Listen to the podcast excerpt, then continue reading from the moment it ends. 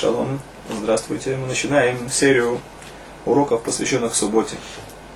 Основная цель наших занятий – это краткое ознакомление с тем, что такое суббота, с ее традициями и законами. Форма занятий такова. Это будут короткие уроки по 5-6 минут, и мы постараемся, чтобы они были максимально емкими. Рассчитаны на самый широкий круг слушателей. Это могут быть люди начинающие – для тех, которые только начали знакомство с э, многотысячелетней традицией наших отцов, это хорошая возможность познакомиться с тем, что такое суббота. Те же, которые уже давно соблюдают заповеди Торы, для них тоже будет что-то новое. И в самом худшем случае это возможность э, повторить уже изученное, что само по себе тоже неплохо. В своих уроках я буду руководствоваться такими авторитетами Аллахи, как Шульханарух, Мишна Брура. Порядок построения занятий соответствует э, порядку изложения в книге Хая Адам, которую составил один из э, виднейших еврейских мудрецов, Раби Авраам Данцигер, который был главным раввином города Вильна несколько сот лет назад. Я позволю себе перепрыгивать те параграфы, которые нас напрямую не касаются – у наших знаний будет определенный порядок. И поэтому важно слушать это по порядку, да, это слушать не пропуская. Но даже тот, который не может это делать. Я думаю, что единичные занятия, они тоже будут полезны. Прежде всего, краткое вступление. Что такое суббота? Почему мы решили начать наше занятие именно с законов субботы? Так мы должны знать, что у субботы есть особая значимость. Тура 12 раз повторяет повеление о соблюдении субботы, о соблюдении шаббата.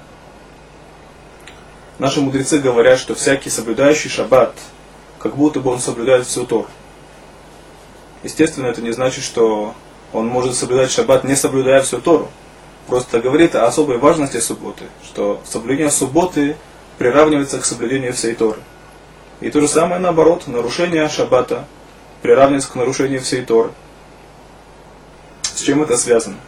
Так мы зачитаем несколько отрывков, несколько отрывков из Торы, которые говорят о субботе. Захор эт йома шаббат ликачи. Помни день субботний для того, чтобы освещать его. Шешет ямим тавот васи таком лахтеха. В шви шаббат лашем лукеху. Шесть дней работай и делай всякую работу свою. Седьмой день, суббота для Всевышнего.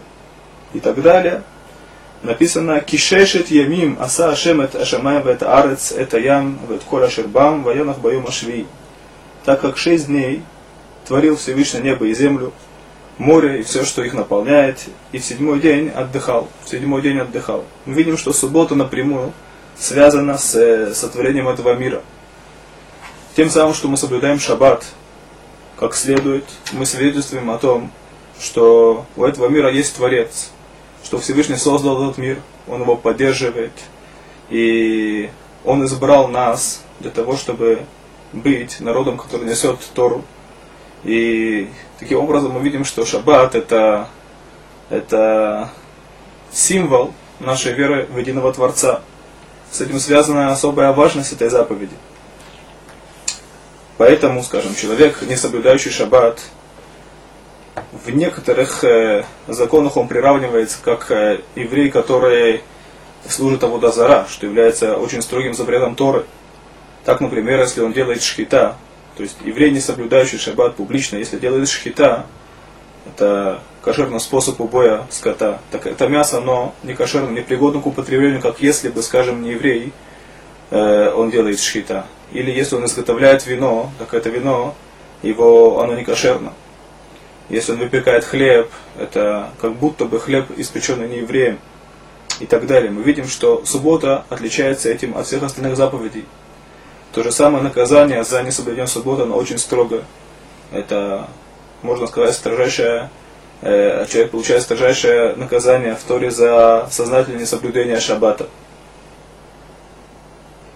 Я завершу первое вступительное занятие одним примером, который приводит Хафецхаим, Раби Исроэль Мир из города Радин в своей книге Шемулам. Он тем самым объясняет э, особую важность субботы. Он говорит, что если, скажем, есть некто, у которого есть лавка, есть магазин, он продает обувь, и написано там на магазине, что здесь продается обувь.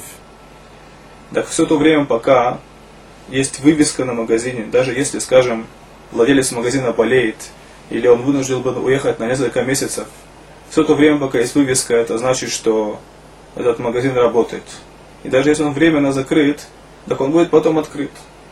Когда же сняли вывеску, это значит, что этого магазина здесь больше никогда не будет.